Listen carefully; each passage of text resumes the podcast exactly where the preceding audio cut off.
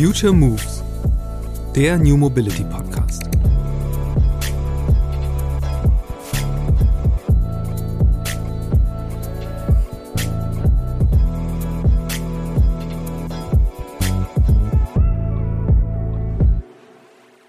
Ja, ich würde sagen, dass ja wirklich einen flächendeckenden Einsatz wird, könnte man wahrscheinlich so ab ja 28 erwarten bis ja 2030 dann wahrscheinlich schon echt in größeren Stückzahlen. Auch wenn man jetzt mit äh, über 30.000 Fahrzeugen bis 2030, ich glaube, dass Hamburg, äh, sind wir gerade hier, auch sehr ähm, große Ziele hat, auch mehrere tausend Fahrzeuge, glaube ich, bis, bis zum Ende des Jahrzehnts. Also ähm, ich denke, so ab 28 wird man da schon immer mehr mit in Berührung kommen. Neulich war ich auf einem Event, wo ein Bürgermeister aus Bayern die Herausforderung der Verkehrswende für seine kleine Gemeinde sehr anschaulich dargestellt hat. Der Bürgermeister malte einen Kreis auf ein Blatt Papier. Das war die Großstadt. Von dem Kreis aus erstreckten sich dann Rundumstriche auf das Blatt. Das waren Bahnstrecken. Dann malte er viele Punkte in die entstandenen Tortenstücke. Das waren kleine Gemeinden wie seine. Verkehrswende bedeutet hier also oft, überhaupt erstmal Anschluss zu schaffen an den vorhandenen ÖV. Und das nicht nur mit zwei, drei Busverbindungen pro Tag. An der Lösung für genau dieses Problem arbeitet mein Gast in dieser Episode des Future Moves Podcasts. Lars Abeler ist bei DB Regio Bus beschäftigt und betreut dort das bislang ambitionierteste Reallabor in Sachen autonome Shuttles. Im Rahmen des europaweiten Modellprojekts Ultimo soll erprobt werden, wie sich sogenannte People Mover, autonome Minibusse mit Platz für bis zu einem Dutzend Mitfahrende, in den öffentlichen Nahverkehr einbinden lassen.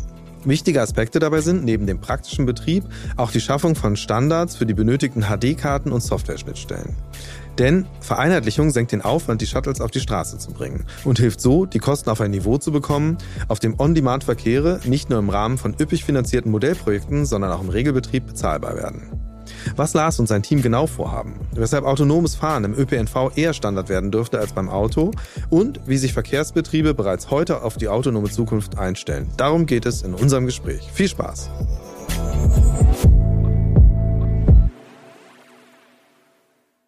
Hallo Lars, schön, dass du im Podcast bist. Ja, vielen Dank für die Einladung. Wir wollen über autonome Busse bzw. autonomen öffentlichen Verkehr reden. Ähm, zum Einstieg würde mich mal interessieren, was genau ist davon zu halten, wenn man über diese Schlagzeilen liest, äh, erster Regelbetrieb, erste Busse äh, fahren. Also kürzlich war da wieder was, dass jetzt in Schottland die ersten autonomen Busse fahren. Ist es dann wirklich, dass man sagen kann, okay, Haken hinter, das läuft jetzt hier? Oder muss man eigentlich sagen, Sternchen dran und dann die große Erklärung, aber äh, nur bis dann und dann und unter den und den Bedingungen? Genau, also das muss man auf jeden Fall erstmal so ein bisschen ja, einordnen. Ähm, also natürlich gibt es jetzt die ersten Projekte und es gibt auch schon Projekte seit 2017 beispielsweise. Ähm, haben wir auch schon in Bad Birnbach erste kleinere Fahrzeuge eingesetzt. Ähm, man muss aber dazu sagen, dass es aktuell meistens ja ja kleinere Stückzahlen sind. Ähm, also meistens auch so Manufakturbetrieb werden diese Fahrzeuge dann halt eben auf diese einzelnen Projekte noch zugeschnitten. Also es gibt jetzt noch nicht so diesen großen Rollout an mehreren Fahrzeugen, ähm, wo man dann auch davon sprechen kann, okay, da gibt es so eine gewisse Industrialisierung, sondern das sind halt immer noch so einzelne Forschungsprojekte, in denen halt dann diese Fahrzeuge zum Einsatz kommen. Beispielsweise auch in dem Schottland-Projekt ja. ähm, wurde, glaube ich, ähm, sechs Jahre oder so wurde daran gearbeitet, dass halt jetzt eben der Bus da fahren kann. Ähm, also man ist noch ja zumindest relativ weit entfernt, dass man irgendwie davon sagt, okay, das Fahrzeug kann man jetzt in andere ja. Städten stellen und dann fährt es. Genau, das ist ja, weil das ist ja tatsächlich, wird unser Thema sein. Also du bist an einem Projekt beteiligt, wo es genau darum geht, zu sagen, äh, irgendwann müssen wir mal zum Punkt kommen, dass man das wirklich at scale hinstellen mhm. kann und nicht jedes Mal als kleines Modellprojekt von Anfang an wieder alles irgendwie durchgehen. Ähm, bevor wir dazu kommen, erzähl mal kurz, wie bist du überhaupt dazu gekommen, dich jetzt mit autonomen Bussen zu beschäftigen? Genau, also ich habe einen Geografie-Hintergrund, habe mich da dann im Master so ein bisschen auf Geoinformatik spezialisiert ähm, und da bin ich dann auch mit dem Thema autonom Fahren in Berührung gekommen, habe mich da vor allem so um die chinesischen Hersteller, also da vor allem Baidu, Apollo, ähm, das hatte mich dann interessiert, habe ich mich so ein bisschen äh, eingearbeitet, dann auch meine Masterarbeit drüber geschrieben und bin halt dann ähm, ja vor zweieinhalb Jahren dann eben auch beruflich zu dem Thema gekommen, arbeite jetzt halt bei DB Regio Bus in der innovativen äh, Abteilung, also bei den innovativen Verkehrskonzepten dort im Team Autonomes Fahren und ähm, habe halt da die letzten zwei Jahre vor allem halt bei den Projekten in Bad Birnbach, also bei dem HEAL-Projekt oder auch ja. bei dem SMO-Projekt mitgearbeitet und bin halt jetzt seit ja, Oktober letzten Jahres eben der Projektkoordinator für das neue Projekt Ultimo. Dann lass uns genau über das Projekt mal sprechen. Uh, Ultimo ist ja schon äh, sehr ambitionierter Name, würde ich sagen. Uh, worum geht's dabei genau? Genau. Ähm, also wir haben den Anspruch, sozusagen vom Förderforschungsprojekt halt hin dann den Weg zum Regelbetrieb zu schaffen. Ähm, dazu ähm, wollen wir ja die Hürden, die es halt jetzt aktuell noch so gibt, ähm, überwinden. Beispielsweise wollen wir natürlich den, den Fahrer aus den Fahrzeugen mhm. bekommen, ähm, aber auch insgesamt an Standards arbeiten, sodass man wirklich davon sprechen kann, dass man die Fahrzeuge flächendeckend einsetzen kann, zum einen, was natürlich auch eine Kostenfrage ist, also dass wir halt die Betriebskosten oder allgemein alles, was so rund um das Thema autonom fahren ist, dass wir da die Kosten reduzieren können durch Standardisierungen beispielsweise bei Schnittstellen, ähm, aber auch bei den HD-Karten und halt durch größere Fahrzeugflotten. Also wir haben drei Standorte mit jeweils 15 Fahrzeugen, ähm, dass wir über so einen größeren Betrieb halt der Flotten auch zu Skalierungseffekten dann am Ende kommen. Ja. Äh, das ist ja tatsächlich so ein bisschen, wenn du sagst, äh, größere Flotten und am Ende sagt man dann 15 Fahrzeuge. Ja. Das klingt jetzt erstmal nicht so wahnsinnig groß. Vielleicht ist es, ist es ganz gut. Ähm, du hast selbst gesagt, äh, du warst schon bei früheren Projekten beteiligt. Äh, mal so ein bisschen klar zu machen, um zu verstehen, wo jetzt der Sprung nach vorne mhm. ist. Äh, mal die Unterschiede äh, herauszuheben, wo jetzt hinsichtlich Flottengrößen oder auch technologischer Basis ähm, da einfach neue Ansätze mhm. gefahren werden. Genau, also ja, vorherige Projekte jetzt auch auf europäischer Ebene ähm, gibt es beispielsweise das Avenue-Projekt oder das Show-Projekt, ähm, aber auch Projekte in Deutschland, äh, wie, wie, erwähnt, beispielsweise in Bad Birnbach. Und dort ist es halt eben so, dass halt zumeist zwei bis drei Fahrzeuge eingesetzt ja. werden. Und man guckt halt so ein bisschen, okay, wie, wie verhalten sich die Fahrzeuge im Betrieb. Ähm, am Anfang war das erst so, so dieses ähm, letzte Meile-Thema, ähm, also irgendwie Verbindung zum Bahnhof beispielsweise oder zur Landesgartenschau. Ähm, das wurde dann halt sukzessive erweitert, sodass man auch sagen kann, okay, on demand ähm, kann, man die, kann man diese Fahrzeuge buchen. Das hat jetzt auch in einigen Projekten ziemlich gut funktioniert. Ähm, was aber natürlich immer noch ein großes Problem ist, ist halt die, sind die Kosten, also um ja. diese Fahrzeuge auf die Straße zu bekommen und natürlich der Sicherheitsfahrer, der halt bei allen Projekten eigentlich auf europäischer Ebene ähm, immer noch mit dabei ist. Also man kann halt von Level 3 bis Level 2 Fahrzeugen zumeist sprechen und wir wollen jetzt halt eben Level 4 Fahrzeuge, also wirklich Fahrzeuge ohne ähm, Sicherheitsfahrer an Bord ähm, einsetzen. Und äh, wenn du sagst, ähm, es gab da schon irgendwie ganz gute Erfahrungen und äh, was Auslastung angeht, also worüber reden wir da? Also wie viel, wie viele Leute wurden da jetzt so über so einen Projektzeitraum transportiert? Und genau. ist das und ist das halt vergleichbar tatsächlich mit dem, was man dann im Regelbetrieb wirklich erwarten würde? Genau, also da muss man halt das so ein bisschen differenzieren, dadurch, dass es halt kleinere also Kapazitäten sind. Also das sind zumeist sechs bis acht Personen, die in diesen mhm. Fahrzeugen mitfahren können. Und das, die Testgebiete sind halt auch jetzt keine Großstädte in, in, ja. in der, im Regelfall, sodass halt auch die Nachfrage jetzt dann nicht so groß ist. Also beispielsweise jetzt in Bad Birnbach haben wir so 1000 Fahrgäste im Monat, was halt für so einen mhm. Ort mit äh, 4.000 bis 5.000 ähm, Einwohnern schon eigentlich relativ gut ist. Also es wird angenommen. Man muss aber auch dazu sagen, dass halt in diesen Forschungs- und Förderprojekten eigentlich der Transport kostenfrei ist. Ja. Ähm, also da, da hat man natürlich auch eine geringere Schwelle dann Was würde die Fahrt kosten? Habt ihr sicher auch mal ausgerechnet, oder? ja, also ja, da hat man mal so irgendwie so von an die 20 Euro pro Fahrt, damit man das halt so kostendeckend mhm. macht. Ähm, aber genau, das, das würde ja niemand bezahlen. Äh, ja, ist tatsächlich aber ja auch, äh, wenn man es ein bisschen vergleicht. Also ich hatte letztens ein Gespräch mit jemandem, äh, die machen gerade einen Modellversuch zu ähm, Ride-Pooling-Fahrten und äh, die liegen halt aufgrund schlechter Auslastung bei 60 Euro pro Fahrt. Mhm. Also muss man eigentlich schon sagen, ähm, kommt man dem Ganzen ja schon ein bisschen näher und vor allen Dingen, weil du ja selbst sagst, äh, das Fahrpersonal ist halt ein wichtiger mhm. Kostenfaktor am Ende auch. Ähm, das würde ja wahrscheinlich dann schon auch nochmal einen guten Sprung nach vorne bedeuten, ähm, wenn man dann diesen eben Sprung auf Level 4 schafft. Genau.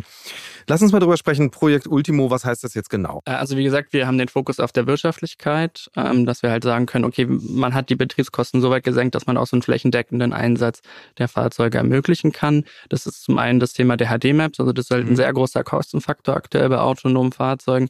Ähm, diese Fahrzeuge werden sozusagen auf die Strecke eingelesen oder die, die Strecken müssen eingelesen, auf denen die Fahrzeuge dann fahren können. Ja. Ähm, das ist halt relativ zeitintensiv und auch relativ kostenintensiv, also teilweise mehrere tausend Euro pro Kilometer. Und wenn wir halt davon sprechen, dass wir in Zukunft hunderte Kilometer in der Stadt haben, die eingelesen werden müssen, ähm, dann haben wir natürlich enorme Kosten. Ja, oder auf dem Land ja auch, oder? Genau, also, genau. Also genau, hm. spielt keine Rolle, wo dann das genau stattfindet, aber ähm, Genau, und da ist halt eben auch noch das Problem, dass halt jeder Hersteller auch seine eigene HD-Karte hat. Das bedeutet, mhm. dass ich als Betreiber ähm, wenn ich mehrere verschiedene Fahrzeugtypen einsetzen möchte, sozusagen den Prozess zwei, dreimal machen muss, ja. Ähm, und ähm, dadurch natürlich dann die doppelten und dreifachen Kosten haben. Und hinzu kommt auch, dass wir natürlich irgendwie Straßen sind lebende Objekte. Das bedeutet, da verändert sich mal was, da gibt es mal eine Baustelle, da muss man da vielleicht wieder ran, da muss man das auch wieder zwei, dreimal machen. Also man hat halt so diese Gefahr, dass man in diesen Customer-Login kommt, dass ich halt ja. halt eigentlich gezwungen bin, immer vom Hersteller, der sozusagen vielleicht das erste Mal meine Stadt eingelesen hat oder mein, mein Landkreis, ähm, diese Fahrzeuge zu kaufen. Und und ich eigentlich schwer wechseln kann, weil ich ja dann wieder diese Anschubskosten habe. Ja. Ähm, und das eben ein Ziel, dass man ein HD-Map-Modell entwickelt, ähm, das auch herstellerübergreifend funktioniert, dass ich halt nur eine Karte habe, mit der meine Fahrzeuge dann fahren können und ähm, ich auch nur einmal einlesen muss oder auch nur die einmal äh, up-to-date halten muss. Und das gleiche haben wir dann beispielsweise auch bei den Schnittstellen. Jeder Fahrzeughersteller hat eigene Schnittstellen zu den Flottenmanagementsystemen. Jedes Flottenmanagementsystem hat eigene Schnittstellen. Und da arbeiten wir halt eben auch daran, dass wir durch ähm, ja, offene Schnittstellen, also Standards auch in den Schnittstellen, ähm, das ermöglichen, dass wir so eine Plug-and-Play-Lösung ja. haben, also dass wir halt wirklich vielleicht innerhalb von ja, einer Woche ähm, so, ein, so ein Fahrzeug dann auf der Straße haben und es nicht ja. irgendwie Monate dauert, bis es dann irgendwie betriebsbereit ist. Wer ist alles beteiligt daran? Weil, also ich glaube ja, also ohne die Fahrzeughersteller geht es ja schon mal nicht, denke ja. ich, weil denen kann man ja nicht vorschreiben, was die für Karten zu verwenden mhm. haben. Und wer sind noch die anderen Stakeholder? Genau, also wir haben insgesamt 23 Partner aus ähm, acht EU-Ländern. Ähm, wir haben auch noch einen relativ großen Teil aus Schweizer Partnern, also jetzt nicht EU, ähm, die da mitarbeiten. Ja, das ist eigentlich eine relativ große Mischung aus Industriepartnern wie beispielsweise Siemens. Mhm. Ähm, dann haben wir zwei Fahrzeughersteller mit Sense Before und Navia, äh, die in dem Bereich aktiv sind. Wir sind aber herstellerunabhängig, was, ähm, was die Fahrzeuge angeht. Ja. Ähm, das ist auch ein Ziel, dass wir unterschiedliche Hersteller einsetzen, damit wir halt eben auch zeigen können, okay, wir können unterschiedliche Hersteller an die Schnittstellen anbinden, unterschiedliche Kapazitäten, je nachdem, was für ein Use Case wir eben haben. Ähm, natürlich bei solchen Projekten auch viele Forschungspartner, Universitäten, ähm, Universität Genf beispielsweise, ähm, Hochschule Pforzheim, pa äh, Universität aus Paris. Ähm, mit CERT haben wir auch ein, ähm, ja, ein Forschungsinstitut aus Griechenland dabei mhm. beispielsweise und eben für unsere zwei ähm, Projektgebiete jetzt neben denen in Deutschland haben wir eben noch Router, also sozusagen der, also PTA, Public Transport Authority aus, aus ähm, Oslo, mhm. die auch sehr ambitioniert sind, auch über 30.000 Fahrzeuge bis zum Ende des Jahrzehnts ähm, autonom fahren lassen wollen und TPG eben als Partner in Genf, der dann dort die Verkehre betreibt. Ähm, bevor wir jetzt zu eurem eigenen, sage ich mal, also dem lokalen äh, Modellprojekt kommen, ähm, würde ich gerne mal ein bisschen was über den Hintergrund äh, von Ultimo erfahren. Also ich habe äh, gesehen, das ist ja relativ gut finanziert mit, ich glaube, es sind über 40 Millionen Euro. Ja, über ähm, 50 sogar. Ja. Über 50 sogar, okay, mhm. dann habe ich nicht mehr aktuelle Zahlen. Ähm, aber selbst bei den alten Zahlen war es so, mehr als ein Drittel kam aus der Schweiz. Äh, warum, woran liegt das? Also weil das ist ja gemessen an Resteuropa sozusagen äh, relativ wenig Fläche und Bevölkerung äh, und trotzdem scheinen die ja sehr stark auf das Thema zu setzen. Ja, das ist halt so auch aus der Schweiz entstanden, dieses Projekt. Also es gab, wie gesagt, dieses Projekt Avenue, ähm, was auch ähm, schon in Genf ähm, Verkehre gefahren hat, mhm. aber auch in anderen Städten in Europa. Und aus diesem Avenue-Projekt, also aus diesem auch von der Universität Genf als Lead geleiteten Projekt, ist eben dann auch die Idee zum Ultimo-Projekt ja. entstanden. Ähm, und anscheinend ist es halt gerade aktuell in der, in der Forschungs- und Förderlandschaft in der Schweiz so, dass man halt sich oft an solche europäischen Projekte mit dranhängt, um ja. dann sozusagen einfach das insgesamt das Budget zu erhöhen, dass halt mehr Forschung, mehr Entwicklung möglich ist, ja. um das halt dann eben auch in der Schweiz mit einzusetzen. Okay, und äh, wie seid ihr als DB Regio Bus jetzt äh, daran gekommen, diejenigen zu sein, die das halt federführend umsetzen? Genau, also ich denke, dass wir durch äh, zahlreiche Projekte eben auch schon relativ große Erfahrung haben und auch so im Markt bekannt sind, was jetzt äh, autonome Fahrzeuge im ÖPNV angeht. Ähm, wir wurden dann direkt von der Universität Genf, die halt so diese Anfangsphase vor allem sehr begleitet haben, die auch die Projektidee, wie ich schon gesagt habe, vorangetrieben haben, auch die, ja. die komplette Skizze dazu geschrieben haben, eben äh, kontaktiert und, und gefragt, okay, könnt ihr euch erstens vorstellen, ein Projektgebiet in Deutschland umzusetzen und zweitens könnt ihr euch auch vorstellen, mit eurer Expertise eben so das Projekt zu leiten, die Projektkoordination zu übernehmen. Und dann haben wir gesagt, ja, klar, gerne. Ja, wie, war das, wie war das persönlich für dich? Also ich meine, du hast ja erzählt eben, du hast dich lange mit dem Thema befasst, bist dann halt irgendwann da bei DB mhm. Regio Bus gelandet und dann kommt auf einmal so ein, so ein, so ein ja, Leuchtturmprojekt um die Ecke. Äh, was war das für ein Gefühl? Ja, natürlich. Also war man da schon ein bisschen ähm, aufgeregt, auch angespannt. Ähm, aber man muss sagen, dass wir auch innerhalb des Projektes halt viel Unterstützung bekommen, mhm. ähm, beispielsweise von der Universität Genf, die uns da auch immer wieder ähm, ja unter die Arme greifen. Allgemein läuft halt die Kooperation unter den Partnern sehr gut. Ähm, also wir haben uns jetzt auch schon zwei, dreimal persönlich alle kennengelernt. Ja. Ähm, also das ist also schon sehr ein familiäres Verhältnis. War natürlich am Anfang irgendwie ja aufregend, war viel los, waren auch in Brüssel beispielsweise bei der EU-Kommission, haben das ähm, Projekt dort vorgestellt. Ähm, ja, auf jeden Fall eine Herausforderung. Ja. Ähm, auch diese ganze Förderlandschaft EU, das kannten wir jetzt nur noch nicht, äh, hatten halt eher äh, ja, Bundesprojekte oder eben aus verschiedenen Bundesländern. Das ist natürlich dann von, ja, von den Anforderungen an so ein Projekt halt dann nochmal anders und natürlich auch viel Papierkram etc., ja. äh, der da halt so dranhängt. Glaube ich. Äh, spannend ist für mich natürlich jetzt weniger das ganze Klein-Klein ja, der Förderung als so, so, sozusagen das Versprechen, das jetzt mit dem Projekt verbunden ist. Weil mhm. du hast jetzt selbst gesagt, ähm, es geht darum, am Ende möglichst so eine Blaupause liegen zu haben, wie kann man den Regelbetrieb eben schnell implementieren mhm. vor Ort. Ähm, das hat ja ein großes Potenzial. Was ich mich aber gleichzeitig frage, ist, äh, das ist jetzt auf vier Jahre angelegt, ist es überhaupt realistisch, dass man dann in vier Jahren wirklich so weit ist mit äh, eben diesen 15 oder 45 Fahrzeugen, die da rumfahren? Mhm dass man da wirklich sagen kann, okay, wir wissen jetzt, wie man in Europa autonome Shuttles auf die Straße bringt. Ja, also ich würde schon sagen, dass es realistisch ist. Ähm, also es gibt jetzt auch schon unterschiedliche Hersteller, die angekündigt haben, so Ende 24, Anfang 25 auch wirklich in, ja, in die Industrialisierung zu gehen mhm. von solchen Fahrzeugen, dass man auch größere Stückzahlen kaufen kann. Ähm, interessanterweise sind es jetzt gerade im europäischen Markt eher die, die Zulieferer, ja. ähm, die sich da ähm, ja so wahrscheinlich ein neues Geschäftsmodell jetzt auch durch die Antriebswende irgendwie erhoffen. Ähm, und ähm, genau daher gehen wir stark davon aus, dass wir halt auch Level 4 Fahrzeuge in größeren Stückzahlen kaufen und bestellen können und auch betreiben können. Ähm, und wie gesagt, das Projekt geht halt dann bis Ende 26, wenn wir davon ausgehen, dass wir jetzt halt in den nächsten ein, zwei Jahren vielleicht auch schon erste Prototypen bekommen, ähm, die wir einsetzen können. Auch dann im Level 4 Betrieb ja. äh, sind wir da eigentlich relativ zuversichtlich, was das angeht. Und auch wenn man in die anderen Märkte schaut, beispielsweise in die USA oder in Asien, ja, vor allem China, äh, dort sieht man ja auch schon fahrerlose Fahrzeuge fahren. Ähm, wir in Europa hängen da noch so ein bisschen hinterher, aber ich denke, dass wir auch in Europa dann zeitnah solche Projekte dann umsetzen können und solche Fahrzeuge dann eben auch auf den Straßen ja. haben. Lass uns mal eben auf, wie ich eben schon sagte, euer Projekt kommen, also Herford. Was mhm. habt ihr da vor? Genau. Ähm, also wir wollen ja eine neue, neue Art von Verkehr bieten, also eine sehr flexible Lösung äh, mit den autonomen Fahrzeugen. Da wollen wir auch unterschiedliche Hersteller, auch unterschiedliche Fahrzeugkapazitäten einsetzen.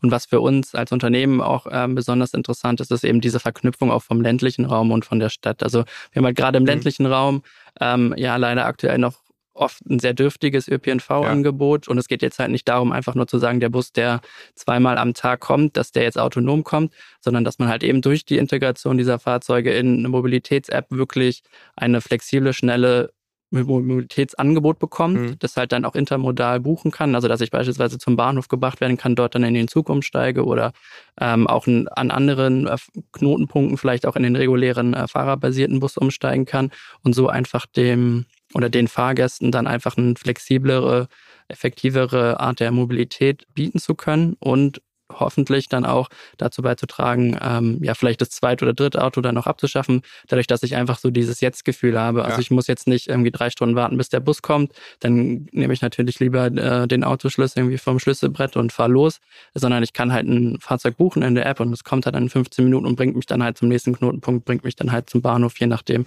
ja. wo ich halt dann hin möchte und dann halt eben auf Abruf fahren kann. Genau, das ist, das, das ist ja tatsächlich eben so dieses intermodale Wunschszenario, mhm. das man hat fürs Land. Ähm, aber wie sieht es dann erstmal so ganz konkret aus? Weil, also du sagst es selbst, die Fahrzeuge, die ihr eigentlich braucht, die äh, gibt es noch gar nicht. Mhm. Und äh, die autonomen Verkehre, die es jetzt gibt, die sind ja, oder die, diese Modellprojekte, die es gab, das waren ja immer relativ langsame Fahrzeuge. Ähm, da stelle ich mir jetzt mal ganz praktisch die Frage, kann man mit denen überhaupt was anfangen? Ähm, sobald man dann außerorts unterwegs sein will und dann fahren die damit irgendwie 60 rum oder äh, mhm. oder klär mich mal auf, also was ist denn da so, wie, wie, wie geht denn ihr dieses Projekt tatsächlich so ganz konkret an? Also mhm. jetzt mal einfach angefangen bei der ersten Überlegung, wo setze ich diese Fahrzeuge überhaupt ein? Ja, genau. Also da muss man natürlich gucken zum einen mehr, was möchte ich testen, zum anderen, was können die Fahrzeuge. Und das ist auch gerade so der erste Schritt, der im Projekt passiert. Also wir schauen gerade an, okay, welche Fahrzeuge gibt es, welche Fahrzeuge gibt es in den nächsten vier bis fünf Jahren, was können mhm. die und wo können wir die einsetzen.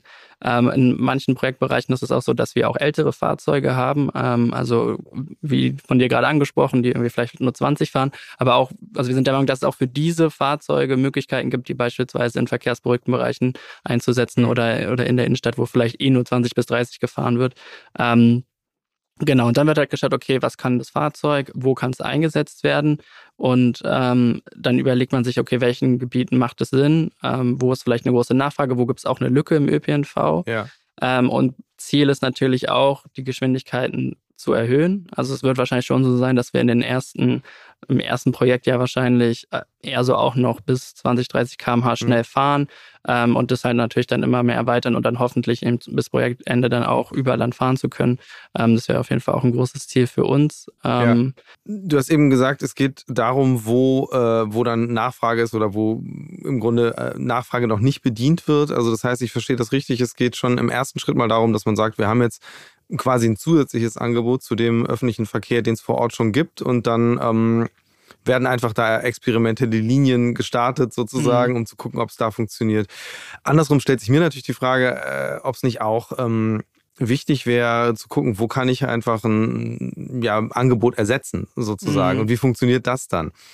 Oder beziehungsweise dritter Punkt wäre, was mich dann noch interessieren würde, gibt es dann auch parallele Versuche? Also gerade, dass man sagt, okay, hier haben wir halt das Dorf, äh, zehn Kilometer von, von der Innenstadt entfernt, das wird halt äh, momentan viermal am Tag angefahren äh, und wir machen jetzt so einen Mischbetrieb, um auch mhm. mal zu gucken, wie das angenommen wird. Ja, wir sprechen halt meistens von integrierter Mobilität, also dass wir sagen, man hat einen Baustein in der mhm. kompletten ÖPNV-Landschaft, das halt dann eben das autonome Fahren ist. Den, also wir werden halt immer noch die fahrerbasierten Busverkehre haben. Also es ist jetzt nicht das Ziel zu sagen, ähm, wir schaffen den bestehenden ÖPNV ab und alles wird jetzt autonom, sondern das ja. ist halt ein Baustein sozusagen ähm, in, in einer integrierten Welt, ähm, so dass wir halt dann sagen können, okay, das Shuttle fährt mich halt dann zur, zur Hauptlinie des Busses, aber aktuell haben wir keine Pläne, ähm, bestehende Buslinie halt komplett zu ersetzen, sondern das soll halt ein zusätzliches Angebot sein, ähm, um sozusagen dann auch die Hauptlinie mehr auszulassen, dadurch, dass halt dann wahrscheinlich auch ja. mit dem Shuttle halt mehr Leute an die Hauptlinie rangefahren ja. werden. Ganzer Aspekt Kosten. Da kann man, glaube ich, auch noch, äh, das ist sehr spannend darüber zu sprechen, weil mhm. du hast es ja selbst gesagt, ähm,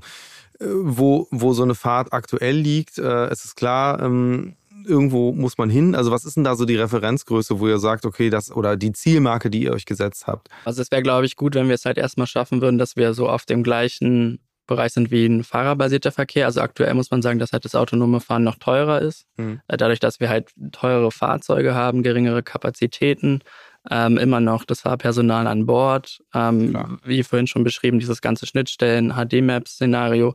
Ähm, also ja, ich kann jetzt keinen kein, kein, kein, äh, Eurobetrag nennen, aber es wäre schon mal gut, wenn wir, wenn wir es im Laufe des Projektes so schaffen können, dass wir halt eben sozusagen gleich teuer sind wie fahrerbasiert. Ja, jetzt äh, reden wir die ganze Zeit über Personentransport ähm, in, in, im Rahmen vom öffentlichen Verkehr.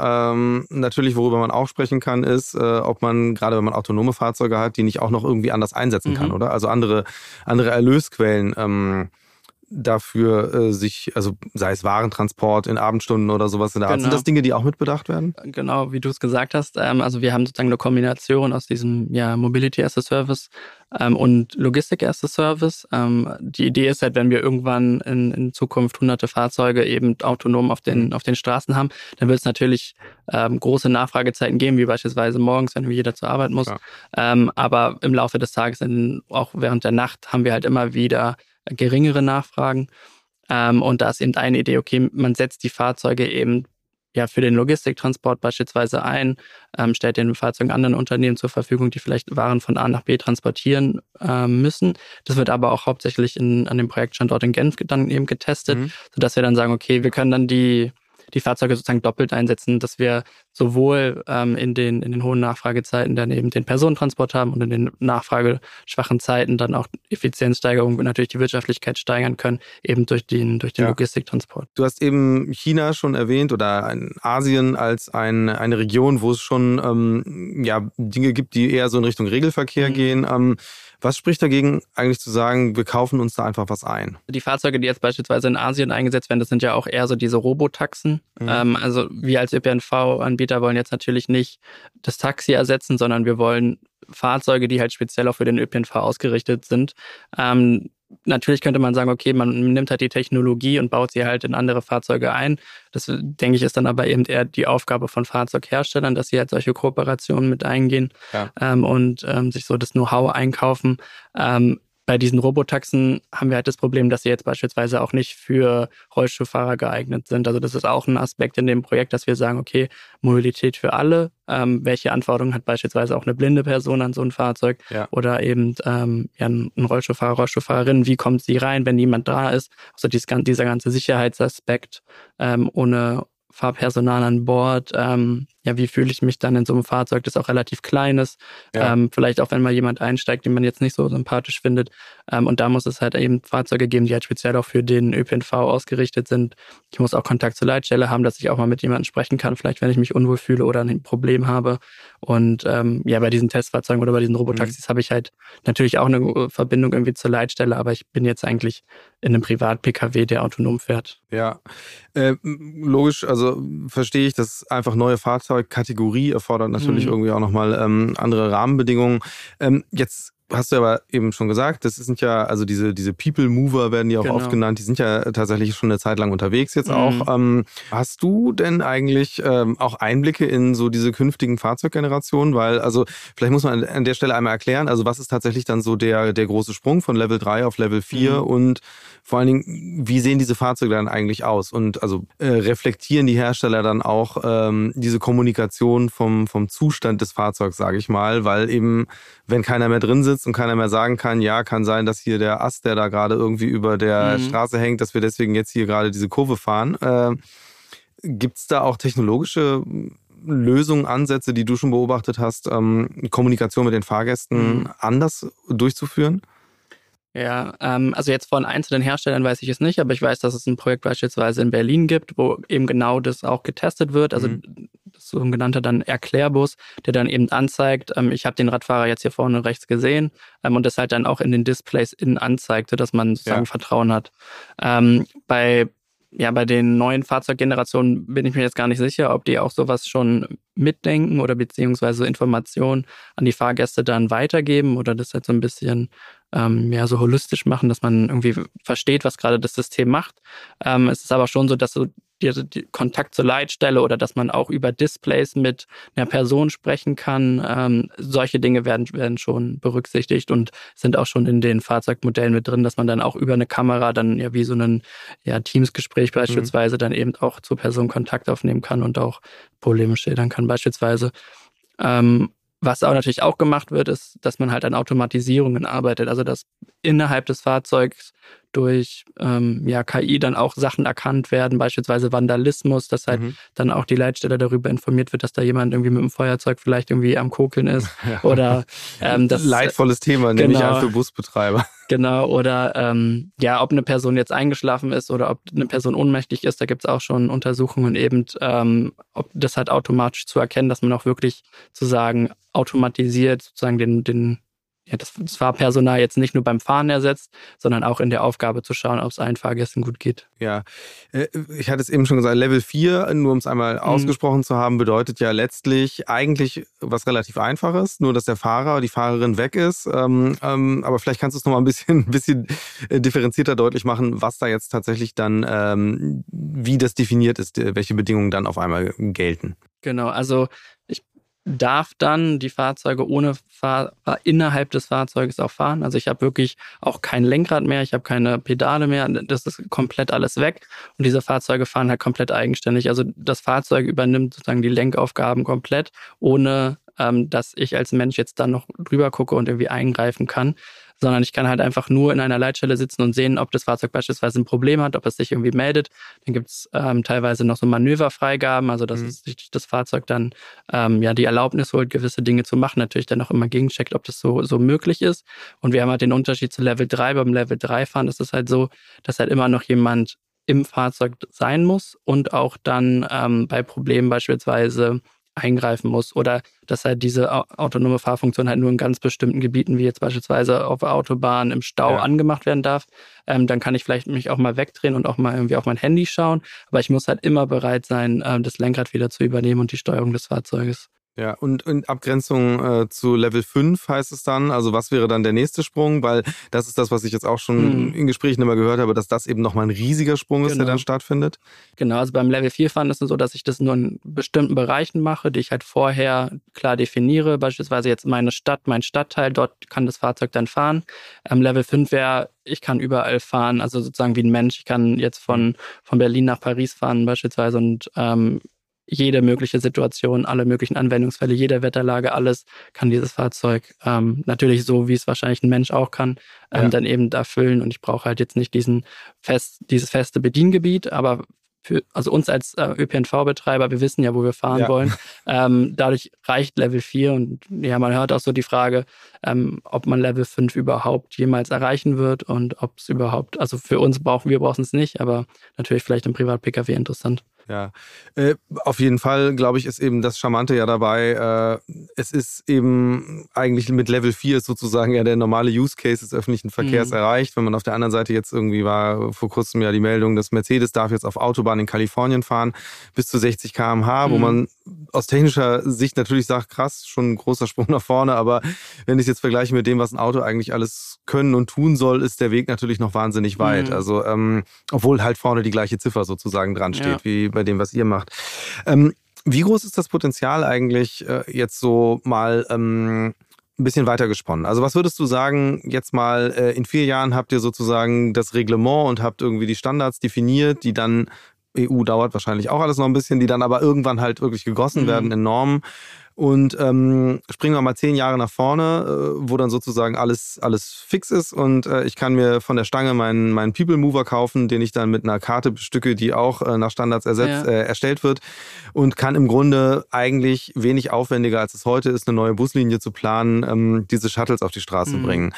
Was wie wird die Welt dann aussehen? Also wie wird vor allen Dingen Mobilität eben zwischen Stadt und Land, das habe ich ja auch schon rausgehört, mhm. ist der mhm. Bereich, der dich jetzt besonders interessiert. Äh, wie wird die dann gestaltet sein? Ja, also ich bin der Meinung, dass es halt dann immer noch das ÖPNV-Rückgrat gibt. Ähm, also es wird nicht so sein, dass wir nur noch autonome Mini-Shuttles haben, die uns von A nach B bringen, weil dann haben wir im Grunde genommen, ja genau, haben wir haben wir nichts gewonnen. Ähm, dann haben wir ein zwei Personen, die pro pro äh, Fahrzeug vielleicht mitfahren, sondern es wird halt schon dann Ride-Pooling stattfinden. Ich werde dann mit meinem autonomen Fahrzeug, ähm, welches ich per App gebucht habe, halt halt eben zum ähm, nächsten ja, Mobilitätshub in die nächstgrößere Stadt beispielsweise gebracht, kann dort dann eben entweder in Zukunft steigen, kann einkaufen gehen, kann mir für den Rückweg dann wieder ein, ein Fahrzeug buchen.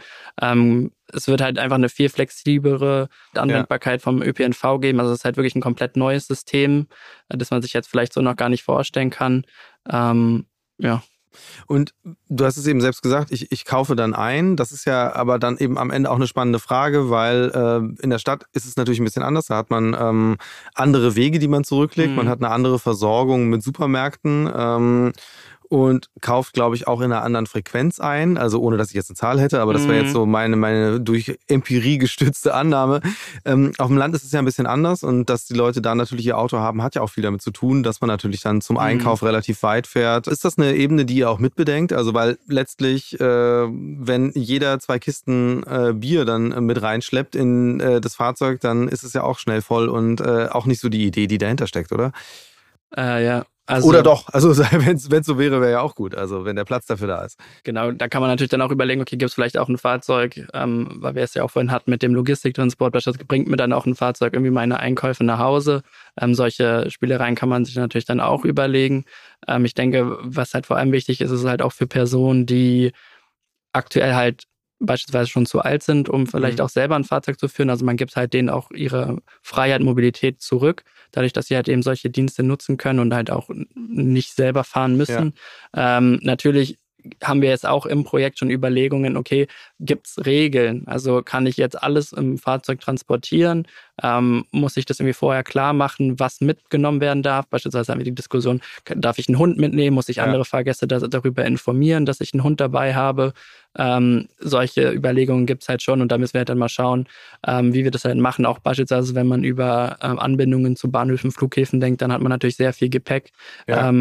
Bei solchen kleinen Fahrzeugen muss man sich halt dann eben überlegen, okay, wie viel Platz gebe ich ähm, frei dafür? Ähm, wie berücksichtige ich das auch in der Buchung? Ja. Ähm, kann ich das halt angeben? Ich habe zwei Koffer und dann sagt mir eben das System, okay, ja, zwei Koffer passen noch rein. Ähm, solche Dinge muss man natürlich berücksichtigen. Gibt es denn da auch schon Erfahrungen aus früheren Projekten, dass man wirklich, äh, weil oft ist es ja so, man überlegt sich halt äh, das Idealszenario, wie dann irgendwas gut funktionieren mhm. kann und dann kommen auf einmal Menschen um die Ecke und verhalten sich so, wie Menschen sich ja, eben ja. verhalten und äh, man lernt halt viel darüber, wie man das eigene Produkt dann doch irgendwie anpassen muss. Also gibt es mhm. da auch mhm. Sachen, die du jetzt mitgekriegt hast, einfach aus euren Projekten in der Vergangenheit? Ja. Also da muss man sagen, dass es halt dadurch, dass immer noch eine Person im Fahrzeug ist, wird halt sehr viel abgefedert. Also zum Beispiel. Ja, man kann natürlich dann sagen, ja, also das mit Pony bleibt draußen. Ja, genau, das Pony bleibt draußen oder ja, den äh, den E-Scooter kannst du jetzt nicht mit reinnehmen oder der Hund ist ein bisschen zu groß und da ist vielleicht eine Person im Fahrzeug, die Angst vor Hunden hat, mhm. etc. Ähm, das kann natürlich schon abgefedert werden, einfach dadurch, dass halt noch eine Person da ist. Aber sobald diese Person halt eben nicht mehr da ist, muss man sich überlegen, wie geht man halt mit solchen Fällen um und was ist dann eben auch dann die Konsequenz. Und da kommen halt dann auch wieder automatisierte Dienste ins Spiel, ja. die dann vielleicht erkennen, okay, der schleppt da gerade fünf Kästen Bier rein. Ähm, das geht so nicht, der hat halt nur für eine Person gebucht und da steigen jetzt aber noch sechs ein äh, am nächsten Punkt. Ähm, klar, da muss man halt daneben schauen, wie man das damit das ist eine spannende man, Frage, ja, was macht man, dann? Also, ja, ja, genau. Ist ja keiner da, der die wieder rausträgt, ja. außer den äh, anderen Genau, genau, ja, ähm. außer, ja, genau, das Fahrzeug würde dann wahrscheinlich nicht losfahren. Ich würde dann wahrscheinlich eben über ja, Lautsprecher innerhalb des Fahrzeugs darauf aufmerksam gemacht, okay, ähm, also entweder stellen Sie jetzt die Kästen raus oder ähm, ja, wir fahren halt nicht los oder sie ja. können halt nicht fahren. Ähm, ja, genau, solche, solche Dinge muss man natürlich berücksichtigen und auch in der Buchung dann möglich machen. Ja, äh, ich bin wirklich neugierig, äh, wie, wie das vorangeht. Ähm, du hast es jetzt eben gerade nochmal auch äh, betont, dass halt die Buchbarkeit oder die Integration mhm. in Apps ein total wichtiger Faktor ist. Jetzt ist ja das, was es in der Vergangenheit gab, ähm, die Modellprojekte, das sind ja oft mehr oder weniger schon so Standalone-Lösungen genau. gewesen. Aber natürlich ähm, gibt es sicherlich auch schon oder gab es äh, schon Projekte, wo man gesagt hat, okay, wir versuchen das jetzt äh, möglichst tief zu integrieren mhm. in die App, die die Leute sowieso schon nutzen. Also hattet ihr da schon mal einen Fall? Und anders gefragt, in den, äh, was ist da der Plan äh, in Bezug auf euer Projekt in Herford? Also wie, wie ähm, ja, ich sag mal, realitätsnah oder alltagsnah äh, sind dann diese, diese neuen Mobilitätsmoden eigentlich, diese Shuttles? Genau. Ähm, also es ist das Ziel, dass es halt in den in die bestehenden ÖPNV-Apps mit eingebunden wird. Wir haben jetzt beispielsweise in Bad Birnbach auch ähm, das in die Wohin du willst App integriert, ähm, dass man sozusagen in der App, wo man auch sonst vielleicht guckt, mhm. wo man von A nach B fährt, das ist eine, okay. eine Lösung von äh, genau DB Regio, äh, auch eher für den ländlichen Raum, dass man halt dort eben die Fahrzeuge buchen kann. Aber da ist es so, dass wir noch keine wirkliche Intermodalität haben. Also man kann zwar die Fahrzeuge ja. buchen, aber es, mir wird jetzt nicht angezeigt, da kannst du dann umsteigen und da wartet dann der Bus um 12.05 Uhr, ähm, sondern es ist halt ja noch so eine Insellösung innerhalb der App mehr oder weniger, dann eben für den Standort. Und in Herford planen wir das Gleiche, beziehungsweise wollen halt dann diese Intermodalität haben, ja. ähm, dass wir dann eben mit der wohin du willst, selbst beispielsweise oder auch mit anderen Apps, ähm, das so integrieren können, dass man ja, einfach seine komplette Reisekette dann eben buchen kann und das autonome Fahrzeug dann eben einfach mit gebucht wird. Ja. Äh, wenn ich dann geht, meine geht, das, geht das denn überhaupt? Weil das ist ja tatsächlich immer die große Frage, ob man äh, On-Demand-Verkehr äh, wirklich kombinieren kann mit, äh, mit Linienverkehren. Also das, was, was ich eben auch schon gehört mhm. habe, dass das eben ähm, für viele, für viele potenzielle Nutzende halt einfach ein Problem ist. Die sagen so, nee, zum Pendeln zur Arbeit kann ich es nicht benutzen, weil da hilft es mir nicht, äh, wenn ich äh, mal zehn Minuten früher, mal zehn Minuten mhm. später sind, äh, da bin. Und das ist ja das Gleiche, gilt ja auch für, für Züge genauso. Ja, genau. Also natürlich muss man dann wahrscheinlich möglichst Puffer einbauen, wenn man weiß, okay, auf der Strecke ist halt viel los. Da werden dann wahrscheinlich die Flottenmanagement-Anbieter das dementsprechend so ähm, Routen müssen, kalkulieren müssen, dass man halt eben dann auch weiß, okay, der muss wirklich da sein, weil der hat jetzt hier in der App auch den Zug gebucht. Dann gibt es wahrscheinlich so Prioritäten, ähm, dass er dann vielleicht ähm, das Fahrzeug dann nur zwei Personen mitstimmt, das drei, aber dafür sind die beiden Personen sicher am Bahnhof. Irgendwie, irgendwie solche Lösungen mhm. könnte ich mir vorstellen. Auch da sehe ich schon wieder die, ja, die, ja. die, Leute, die ihre Hacks auf einmal ja, genau. im Internet austauschen, wie man das System austrickst und genau, halb leere Shuttles rumfahren. Ja, ja, Zugbuchung. Äh, an, ja, genau. Äh, ja, mu muss man dann sehen, wie es, wie es halt eben in dem Projekt dann auch läuft, wie man das halt dann umsetzen kann, ja. sodass man das halt dann wirklich als, als intermodale äh, Sache nutzen kann. Ja. Wie viel Erfahrung hast du selbst eigentlich mit autonomen Fahrzeugen? Also ich bin tatsächlich äh, noch nie in einem mitgefahren, also mhm. von diesen, diesen People-Movern. Ähm, du sicherlich schon häufiger. Genau, ja. Ähm, also ich war jetzt leider noch nicht in den USA oder in Asien, ähm, also habe jetzt so die, diese ganz neuen Systeme mhm. halt noch nicht gesehen. Ähm, aber ja, so von, von den europäischen Herstellern, ähm, also wir haben beispielsweise EasyMinder wir auch ähm, im, im Einsatz bei uns, ähm, bin aber auch schon bei Fahrzeugen von ZF beispielsweise mitgefahren. Ja. Ähm, genau, also vor allem halt eben dann in dem, im People-Mover-Bereich. Ja, gibt es da auch einen Unterschied tatsächlich? Also, dass man sagt so, okay, hm, hier merke ich jetzt, dass ich in einem Fahrzeug von Hersteller XY bin? Ja, auf jeden Fall. Also gerade was ja vielleicht auch den Komfort angeht ähm, oder auch auf Messen sieht man das ja teilweise so diese Showcars, wo das mhm. dann auch eher wie so ein ja so eine Luxuslimousine ist, die dann ähm, autonom fahren soll, mit Leder sitzen ja. und äh, wo man alles einstellen kann. Das sind jetzt keine Fahrzeuge, die man wahrscheinlich im ÖPNV einsetzen würde. Ähm, aber da gibt es auf jeden Fall Unterschiede, auch was die Größen angeht. Also es gibt Hersteller, die halt nur wirklich so sechs bis acht Sitzplätze anbieten. Andere Hersteller gehen dann halt dann bis zu 20 und dann haben sie auch noch Stehplätze beispielsweise dabei. Ja. Ähm, also da gibt es ganz unterschiedliche Konzepte, ganz unterschiedliche Herangehensweisen eben. Und wie ist das auf der anderen Seite eigentlich? Also Verkehrsbetriebe, ähm, die müssen ja zum einen auch selbst investieren. Also jetzt, wenn man mhm. mal darüber nachdenkt, ähm, diese Fahrzeuge sollen irgendwann standardmäßig unterwegs sein. Ähm, da muss man ja Ladeinfrastruktur schaffen, muss ja den Platz überhaupt schaffen. Gerade wenn es so ist, wie du sagst, es geht nicht darum, dass man dann irgendwie Teile zumindest von der Busflotte ersetzt, sondern dass mhm. es eigentlich erstmal über zukünftige, äh, über, über zusätzliche Angebote mhm. nachgedacht wird. Ähm, wie stark ist das schon angekommen oder beziehungsweise ähm, über was für Dimensionen reden wir da eigentlich ähm, für so ein Verkehrsunternehmen, wenn die sagen, so wir machen jetzt nicht nur mal den kleinen netten mhm. Modellversuch mit einer separaten Infrastruktur, sondern integrieren jetzt wirklich diese autonome Mobilität in das Flottenangebot, mhm. den Flottenmix, den wir haben? Genau, also dann braucht man halt eben auch die Möglichkeit, eben so eine Leitstelle aufzusetzen. Ähm, ich denke, dass es irgendwann auch möglich sein wird, so sowas zu zentralisieren, mhm. dass man dann vielleicht ähm, ja eine Leitstelle hat pro Bundesland. Ähm, jetzt aktuell würde ich es eher erwarten, dass es wahrscheinlich schon dann immer Projektgebiet spezifisch ist, ja. dass man dann halt beispielsweise in Herford eine eigene Leitstelle hat. Also man braucht halt eben ja die Räumlichkeiten, man braucht halt diese ganze ähm, Hardware, dass man halt eben die Fahrzeuge überwacht, die ganze Verbindung eben zu den Fahrzeugen. Ähm, man muss natürlich seine komplette ja, Wartungs ähm, ja, die ganze Wartungshalle irgendwie auch dementsprechend anpassen, weil das natürlich auch andere Größen sind als jetzt so ein herkömmlicher Linienbus ja, ja. beispielsweise. Natürlich brauche ich den Platz dafür, ich brauche die, ähm, die Lademöglichkeiten. Also es wird schon sehr viel verändern, ähm, was sozusagen den herkömmlichen Busbetrieb angeht.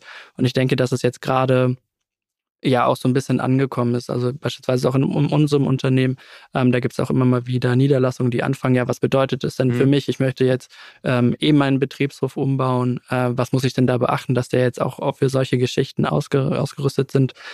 Das wird jetzt wahrscheinlich auch in dem, in dem Ultimo-Projekt halt dann eine große Rolle spielen, ja. dass wir für uns oder auch für andere Verkehrsunternehmen eben ableiten, okay, das bedeutet es für dich als Niederlassung, ähm, wenn du autonome Fahrzeuge haben möchtest. Findet das schon statt? Also tatsächlich, dass bei Umbauten jetzt auch schon mal äh, so die Ecke für die, für die People Mover äh, freigeräumt wird oder eingeplant wird?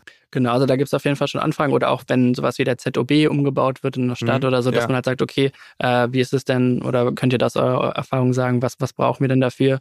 Äh, an sich ist es halt so, dass wir sagen, okay, die Fahrzeuge sollen ja im ÖPNV eingesetzt werden, deswegen so ein herkömmlicher, so eine herkömmliche Bushaltestelle beispielsweise reicht halt für so ein Fahrzeug aus. Ähm, was man natürlich dann in Zukunft überlegen muss, sind so Sachen wie vielleicht Zwischenladestationen. Ähm, da haben wir beispielsweise auch ein Projekt mit induktivem Laden, dass wir halt mhm. die Fahrzeuge nicht mehr ähm, per Hand irgendwo reinstecken, sondern dass sie vielleicht auch mal, wenn sie 10, 15 Minuten, 20 Minuten Leerlauf haben, ja. eben über so eine induktive Platte laden können, ähm, dass man die halt einfach ja den Tag über die ganze Zeit einsetzen kann. Ähm, aber das gibt es schon, dass man halt da immer wieder mal Anfragen hat. Ähm, ja. ja. Was glaubst du jetzt, wann, wann ist tatsächlich der Zeitpunkt, wo ihr dann das erste Mal physische Fahrzeuge auch äh, auf die Strecke schickt? Ähm, also in dem Projekt in Oslo wird es noch dieses Jahr der Fall mhm. sein. Ähm, da werden die auch schon ähm, ausgeliefert, getestet.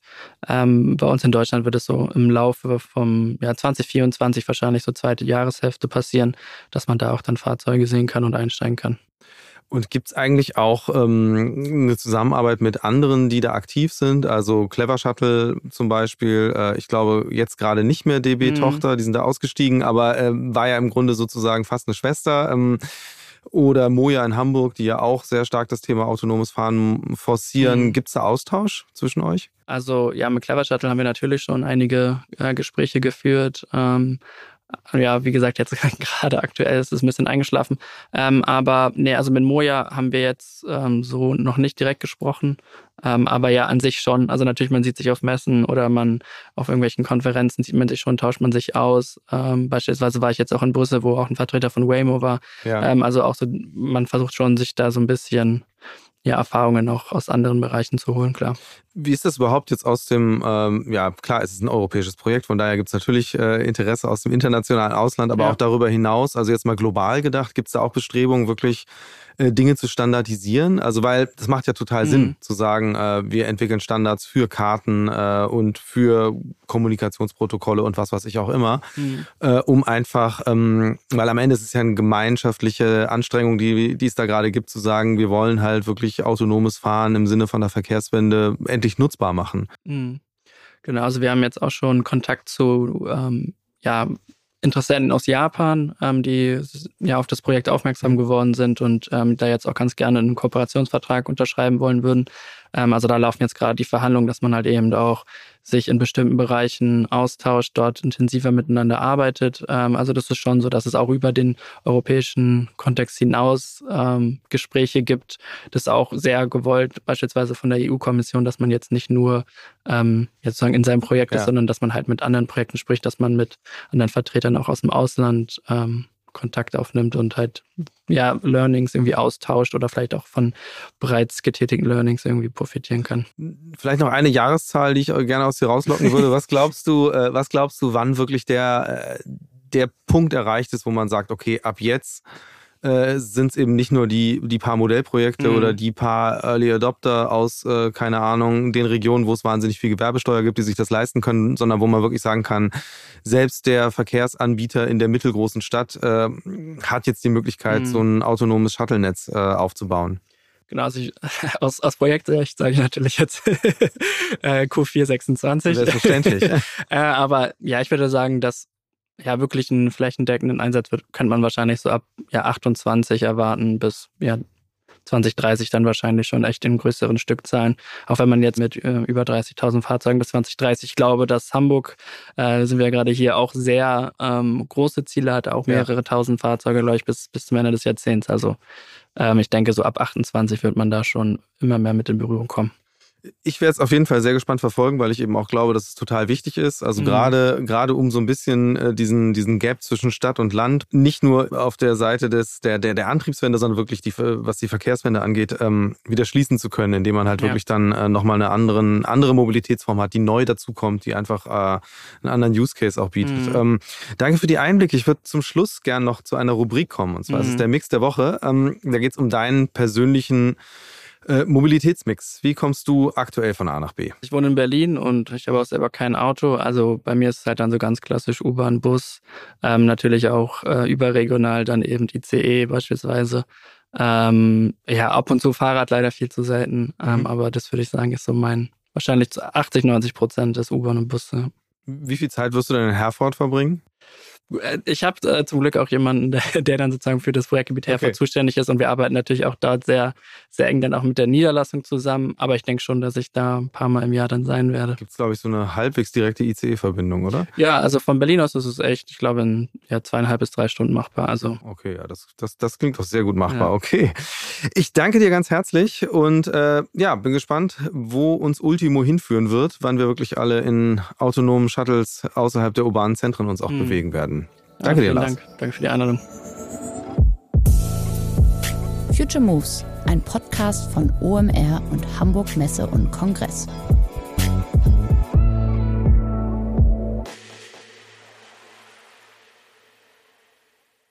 Dieser Podcast wird produziert von Podstars bei OMR.